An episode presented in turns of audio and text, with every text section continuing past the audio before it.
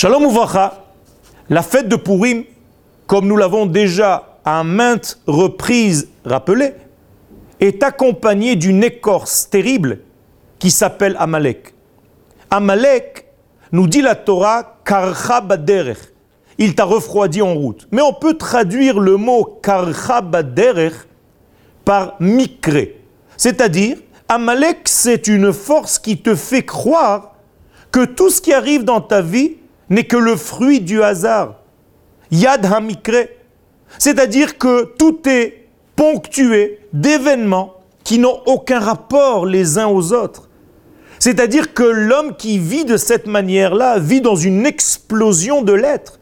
Et il n'arrive plus à voir une entité, il n'arrive plus à voir une histoire qui est en réalité la trame de tous ces événements. Il ne voit que des détails, un détail hier, un autre détail aujourd'hui, un autre détail demain. Il n'arrive plus à voir le lien entre lui et les autres. Il n'arrive plus à voir le lien entre lui et Dieu. Et même à l'intérieur de lui, il est dans l'explosion de tous ses membres, comme s'il était un ensemble de membres et non pas un être dans son entité. C'est une notion très profonde chez les sages d'Israël, notamment dans la Kabbalah. La Kabbalah nous dit que toute faute provient de cette vision des choses, c'est-à-dire d'une vision qui est complètement séparée, où la force est séparée en mille morceaux et on n'arrive plus à voir les liens, les tenants et les aboutissants de chaque degré de notre vie. La correction de cette fête de Purim passe par la correction de ce mal.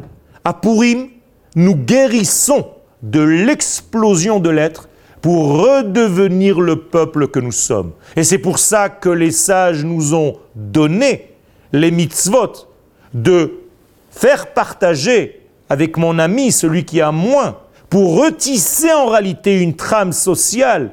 Je vais donner de la tzedaka aux pauvres, je vais donner des repas aux pauvres, je vais tisser mon tissu de peuple d'Israël comme il est dans sa source.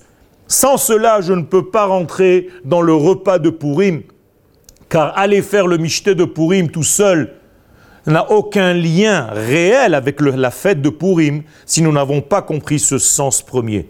Et c'est ce que dit Esther, Lech à Mordechai, vas-y, Knosset kol Il faut rassembler tous les juifs. Pourquoi? Parce que la faute était justement la séparation de tous les juifs.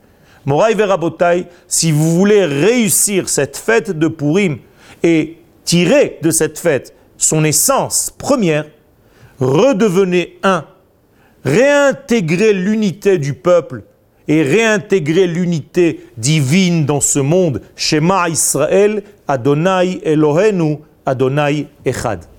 תודה.